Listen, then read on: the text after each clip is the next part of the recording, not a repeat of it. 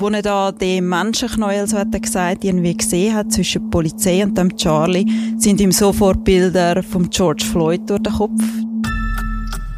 Dies ist der Fall. Ein Podcast vom Beobachter. Mein Name ist Erik Fackung. Ein Mann wird Zeuge einer Verhaftung und wird vom Zuschauer zum Beschuldigten. Katharina Sigrist, du bist in dieser Ausgabe vom Fall die Autorin von einem Artikel mit dem Namen Verhaftung im Treppenhaus. So heißt der Artikel. Wer wird denn da genau verhaftet? Verhaftet wird der Charlie. Er heißt in Wirklichkeit anders. Das ist ein Mann aus Uganda. Und der Grund, wieso die Polizei an diesem Morgen bei ihm aufkreuzt, ist mutmaßliche häusliche Gewalt. Aber die Person um die es geht eigentlich in deinem Artikel, das ist nicht der Charlie. Genau, das ist nicht der Charlie, das ist der Claudio Rizzo, so habe ich ihn genannt in meinem Artikel. Er ist der Nachbar und wohnt in der Wohnung oberhalb von Charlie und seiner Familie. Aber eigentlich wird der Charlie von der Polizei verhaftet und wie kommt jetzt der Claudio Rizzo ins Spiel? Der Claudio Rizzo kommt so ins Spiel. Es ist ein schöner Herbstmorgen. Er ist gerade beim Morgen und hört, wie ein Auto vor der Tür halten und schaut raus und sieht zwei Kastenwagen von der Polizei. Denkt sich nichts dabei, aber hört schon ein paar Minuten später Schrei aus dem Stegenhaus mhm. und merkt, dass das von unten kommt. Und ist dann schauen? Ja, er hat seine Finken angelegt, hat er mir erzählt, ist ins Stegenhaus, so einer Zwischenetage und hat runtergeschaut und dort hat er gesehen, wie der Charlie flankiert ist von zwei Polizisten und man ihm mehr oder weniger ruppig versucht, Handschellen anzulegen. Hat er dich auch erzählt, warum er ist schauen? Ja, er hat gedacht, was ist da los? Die Schreie, die haben ihn beunruhigt. Und wo er da den Menschenknäuel, so hat er gesagt, irgendwie gesehen hat zwischen der Polizei und dem Charlie, sind ihm sofort Bilder von George Floyd durch den Kopf. Das, die Bilder aus Amerika mit Genau. Mhm. Genau, also die dunkelhäutige US-Bürger, der durch Polizeigewalt ums Leben gekommen ist.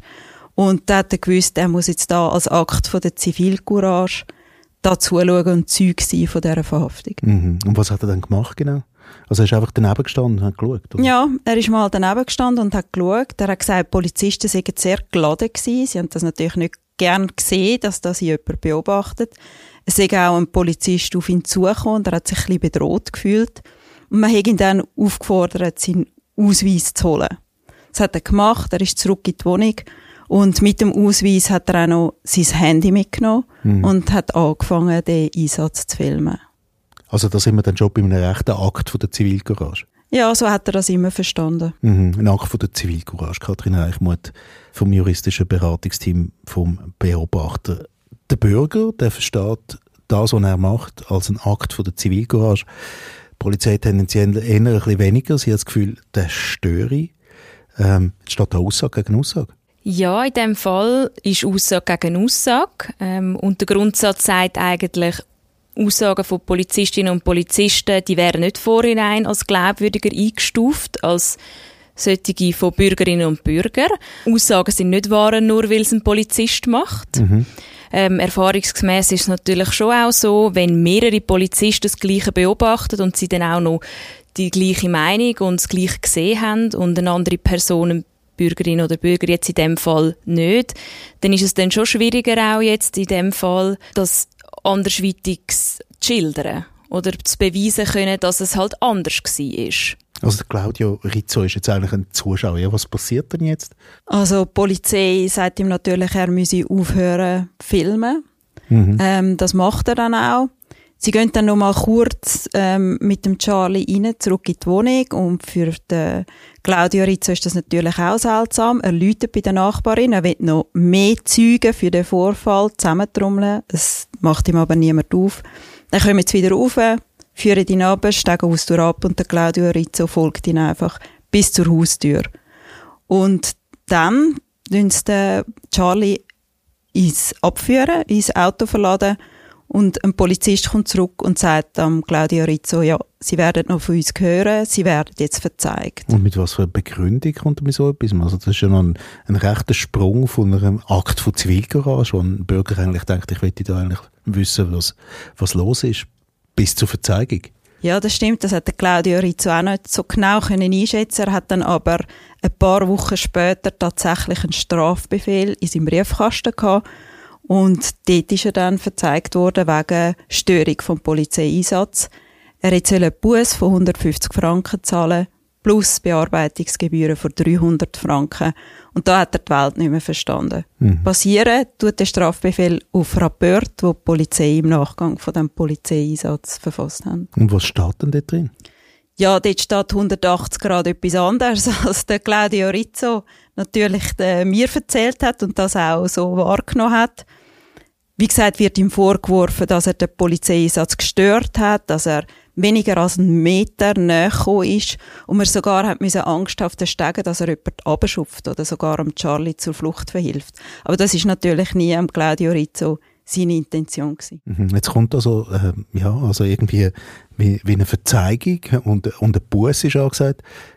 Ja, kann sich der Claudio Rizzo überhaupt wehren? Also, er hat seine Filme in der Hand und sonst? Ja, das ist jetzt so ein bisschen ein Übertretungs- ähm, Anzeige in dem Sinn. Er hat anscheinend den Polizeidienst gestört und deshalb hat er jetzt einen Bus am Hals oder einen Strafanzeige. Er könnte sich natürlich gegen das wehren und das hat er auch gemacht. Ähm, das ist einfach kantonal unterschiedlich. Das ist so ein Übertretungskatalog und in jedem Kanton ist das ein bisschen anders, was dann genau geahndet wird und was nicht. Ähm, und zum Filmli vielleicht noch, dass er das Handy vorgezuckt hat und dort das Filmli gemacht hat. Das ist ein bisschen schwierig und es kommt auch sehr fest darauf an, weil grundsätzlich dürfen wir nur Personen aufnehmen, wenn sie ihr Einverständnis geben. Und sonst äh, ist das nicht zulässig. Ähm, Ausser, es gibt eine Ausnahme, wenn man sagt, ja, überwiegendes öffentliches Interesse liegt vor und ähm, darum dürfen wir etwas aufnehmen. Das ist jetzt aber vorliegend äh, gar nicht in die Waagschale geworfen worden und ähm, hat echt von vorhinein gesagt, das hätte er nicht dürfen filmen. Mhm.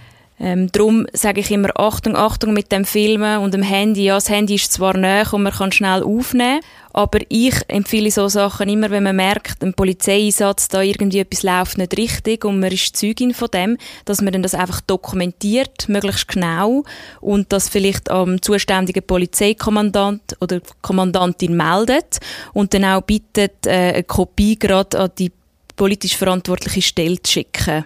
Ähm, zum Beispiel an die Justizdirektion, dass man das so meldet. Oder es gibt auch gewisse Kantone, wo es eine Ombudsstelle gibt und dass man das gerade dort meldet.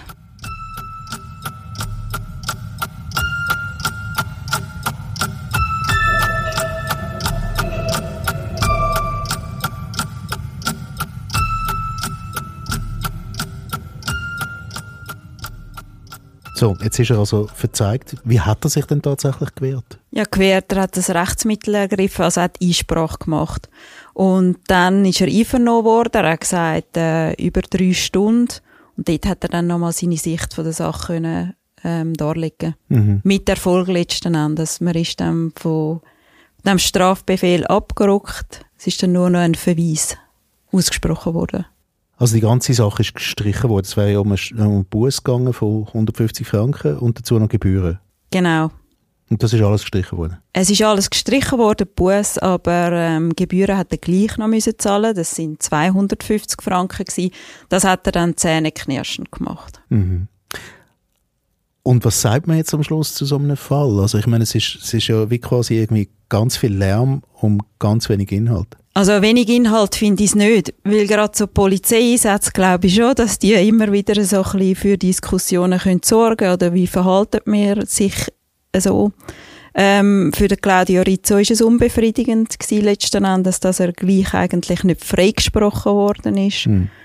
Ähm, er ist jetzt, glaube ich, einfach froh, ist es vorbei. Und er hat mir auch gesagt, er werde jetzt alle Akten verbrennen, weil es schon viel Aufwand war für letzten Endes etwas Kleines, aber für ihn eben sehr Wichtiges. Also die Bürgerpflicht und die Zivilcourage ist für ihn halt ein höherer Wert und ich glaube, das hat er will verteidigen, egal was da noch kommt. Und dazu muss man ja auch noch sagen, wenn man jetzt Nothilfe nicht leistet, man, wenn man jetzt irgendjemand schreien hört oder etwas sieht und dort überhaupt nicht irgendwie Hilfe leistet oder anschaut, dann kann man sich unter Umständen auch noch strafbar machen. Von dem her, Zivilcourage ist, ist wichtig. Aber ist er nicht auch ein bisschen jetzt auf der psychologischen Ebene ein bisschen vorgetragen worden von Bildern aus Amerika, wo man vielleicht einen ganz anderen Umgang hat zwischen Polizei und, und Menschen, die vielleicht eine Straftat begangen hat? Ja, das kann schon sein. Also gewissermaßen ein bisschen. Aber ich meine, der Claudio Rizzo, ihr habt ihn nicht gesehen. Ich schon, er ist ein schmächtiger Mann. Also, mhm. dass er jetzt da irgendwie gross gestört hätte oder sogar eine Gefahr gewesen wäre für die Polizisten, die da sind, das sicher nicht. Mhm. Das heißt irgendwie ein, ein gewisser Verdacht von Übergriffigkeit könnte man tatsächlich auch vermuten. Er ist einfach sehr engagiert gewesen, würde ich sagen. Mhm. Und trotzdem nochmal, wegen der, wegen der Geschichte, vielleicht habe ich es nicht richtig formuliert, aber wenn der Staatsanwalt auf einen Buß verzichtet, heißt das nicht auch indirekt, dass man, ja, dass vielleicht die Polizei doch aus einem Mucke einen Elefant gemacht hat? Ja, kann schon sein. Vielleicht kann der Katrin noch etwas sagen zu, was man halt muss beweisen im Strafverfahren. Es ist einfach vorliegend, finde ich schon auch, es hat so 180 Grad Dreiecksaussagen gehabt. Also die Polizisten haben gesagt, er sei näher als ein Meter gewesen. Er hat gesagt, er sei auf der anderen Seite oder im Stegenhaus oben gewesen. Es ist einfach Aussage gegen Aussage sehr verwirrend auch. Ähm, es gibt zwei Seiten von dieser Geschichte. vielleicht hat dann die Staatsanwaltschaft auch gefunden, es hat zu wenig Fleisch am Knochen, wir tun jetzt einen Verweis aussprechen. Aber für das habe ich jetzt auch keine Akteneinsicht. Ich weiss jetzt auch nicht genau, was die zwei- oder dreistündigen Einvernahmen dann genau hergegeben haben. Ähm, was ich einfach kann sagen, Polizeiaktionen, die müssen verhältnismäßig sein und eben Polizisten dürfen aus einer Maus keinen Elefant machen und sie dürfen auch nicht äh, mit Kanonen auf Spatzen schiessen. Mhm. Was so viel sagt wie nichts. Ja, Verhältnis, Verhältnismäßigkeit wäre angesagt. Es ist natürlich aber auch, muss man sagen, dass die Bürgerin oder der Bürger vielleicht manchmal auch den Einblick nicht hat, was jetzt eigentlich verhältnismäßig ist in so einem Einsatz. Auf jeden Fall. Es ist sehr, sehr schwierig, so etwas in einer konkreten Situation dann abzuschätzen als Bürger. Und dann sagt man auch, ja, man darf Polizeieinsatz nicht behindern. Falls dann aber Beamtinnen und Beamte übertriebene Gewalt anwenden, dann muss man nicht tatenlos zuschauen. Mhm. Ja, ja, also was mich eigentlich noch überzeugt hat jetzt in seiner Argumentation, ist ja dass er gesagt hat, ja, die Videoaufnahmen haben ja gezeigt, dass der Polizeieinsatz wirklich ruppig war, aber sicher nicht gewalttätig. Also letzten Endes ist es auch ein Schutz für Polizisten, oder? Nicht, dass man ihnen irgendwie etwas kann anhängen kann von, von dem Charlie oder wer das ist. Also es kann ja beide Seiten schützen, so eine Dokumentation. Und jetzt hat aber der Claudio Rizzo leider, außer der Film, äh, keine Unterstützung durch weitere Zeuginnen und Züge im Haus. Ja, wie, wie geht es eigentlich im Haus weiter? Also, jemanden müssen wir ja schon auch noch erwähnen. Wo ist denn der Charlie jetzt? Ja, also der Charlie ist einen Tag später wieder in der Wohnung gewesen. Ob an diesen Vorwürfen der häuslichen Gewalt etwas dran war, weiss man nicht. Hm. Das weiss auch der Claudio Rizzo nicht. Ähm, allen Beteiligten ist der ganze Vorfall mittlerweile ein bisschen also peinlich nicht sagen, unangenehm. Mhm. Man geht sich wie ein bisschen aus dem Weg. Seither. Also die beiden reden gar nicht mehr darüber? Nicht gross, nein. Mhm. Da haben die der andere versucht, irgendwie in Schutz zu nehmen oder zu verteidigen. Also bei übertriebener Gewalt bei Polizeieinsätzen rate ich immer, das weiterzuziehen und mal schauen, was die politisch involvierten Stellen dann zu dem sagen und ähm, einen Dialog suchen mit den involvierten Polizistinnen und Polizisten. Etwas ist mir aufgefallen vom, vom Wortlaut her. Also ein ruppiger und ein gewalttätiger Einsatz. Das ist offenbar ein Unterschied. Ja, also so als der Claudio Rizzo genannt. Das ist jetzt nicht offensichtlich gewalttätig gegenüber dem Charlie. Mhm. Aber er hat gleich einfach Zeuge sein und einfach sicher gehen, dass das nicht passiert oder in Gewalt umschlägt. Hat er die Filme noch? Hat er sie dir gezeigt? Er hat sie noch, ja. Und er hat es mir gezeigt, ja. Und man sieht dort, dass es beweist eigentlich nur, dass er nicht so nah dran war. Es ist einfach wirklich durchs Stegenhaus gefilmt. Und man sieht ein bisschen, ja, wie die dort Stege durch ablaufen. Aber dort sieht man auf jeden Fall, dass es sehr viel mehr als ein Meter Abstand war.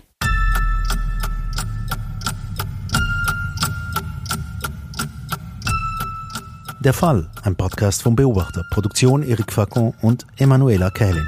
Nachzulesen ist diese Episode im Heft vom 7. Juli 2023. Haben Sie Fragen oder Anmerkungen? Schreiben Sie uns an podcast.beobachter.ch. Und diesen Podcast können Sie abonnieren bei Spotify, Apple Podcasts oder wo immer Sie Ihre Podcasts beziehen.